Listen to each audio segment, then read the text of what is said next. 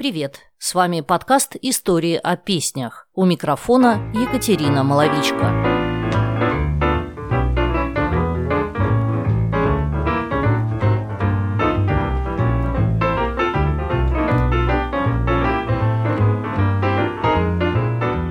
«Lullaby of Birdland» «Колыбельная страны птиц» стала легендарным хитом Джорджа Ширинга.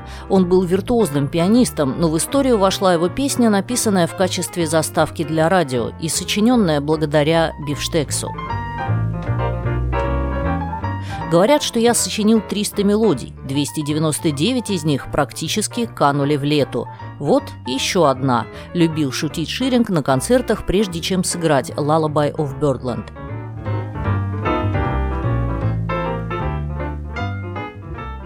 В декабре 1949 года на Бродвее в Нью-Йорке открылся клуб, над входом в который была надпись «Джазовый угол мира». Назывался клуб «Бёрдланд» в честь саксофониста-виртуоза Чарли Паркера, который был одним из создателей популярного в те дни стиля бибоп с быстрым темпом и сложными импровизациями. Друзья звали его Бёрд – «Птица». Основатели клуба решили, что назвать его в честь Паркера будет уважительно и в то же время звучно. Это привлечет посетителей. Еще один удачный ход владельцев клуба – они сделали скромную плату за вход и отвели специальное место для тех, кто не хотел заказывать столик, а просто хотел послушать музыку. Бёрдланд действительно начал притягивать к себе джазовых музыкантов как магнит. Здесь выступали звезды и раскрывались новые таланты. В 1952 году Морис Леви, один из владельцев клуба, придумал еще один гениальный ход – вести прямые радиотрансляции концертов из клуба. Для этого ему понадобилась песня-заставка с анонсом, которая звучала бы в начале каждого часа.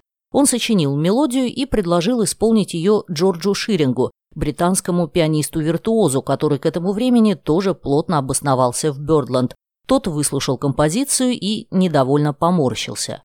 Джордж Ширинг родился в 1919 году в Лондоне. Слепой мальчик в три года начал играть на пианино и вскоре поступил в специализированную школу, где получил классическое музыкальное образование, но всегда стремился к импровизации. Одно другого не исключает. У меня был дар нарушения правил. Ты должен идеально знать все правила, чтобы их нарушать, говорил Ширинг. Играя Баха, Моцарта и Шопена, он постоянно слышал вариации тем, но уже став джазовым музыкантом, цитировал в своих мелодиях и импровизациях Листа и Моцарта. Он стал знаменитым уже в Британии, но мировую славу приобрел, переехав в 1947 году в Нью-Йорк. Стиль бибоп увлек и его, и Джордж Ширинг сформировал квинтет, в котором создал свой собственный аккордовый стиль игры, который придавал фортепианной музыке оркестровое звучание. Так вот, выслушав композицию Мориса Леви, Ширинг предложил сочинить что-нибудь поинтереснее. Вот только на ум очень долго ничего не приходило. И вдруг мотив зазвучал у него в голове. Ширинг в этот момент ужинал. Бросив недоеденный бифштекс, музыкант побежал к роялю и быстро наиграл мелодию. Буквально через 10 минут шлягер был готов. Только вот сам Ширинг говорил, что это не так. Дело не в минутах. На сочинение этой музыки ушло 10 минут, плюс несколько лет, которые я до этого провел в музыкальном бизнесе. Записав мелодию, композитор вышел из дому, чтобы купить еще мясо, но лавка была уже закрыта. Ширинг любил шутить, что после этого то и дело спрашивал мясника, нет ли у него еще такого прекрасного, вдохновляющего стейка.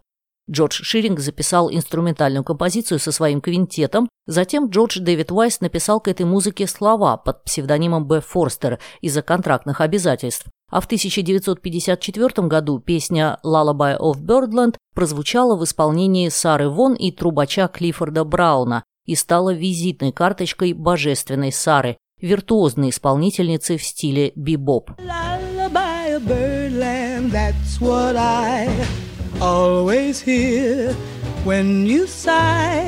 Never in my wordland could there be ways to reveal in a phrase how I feel.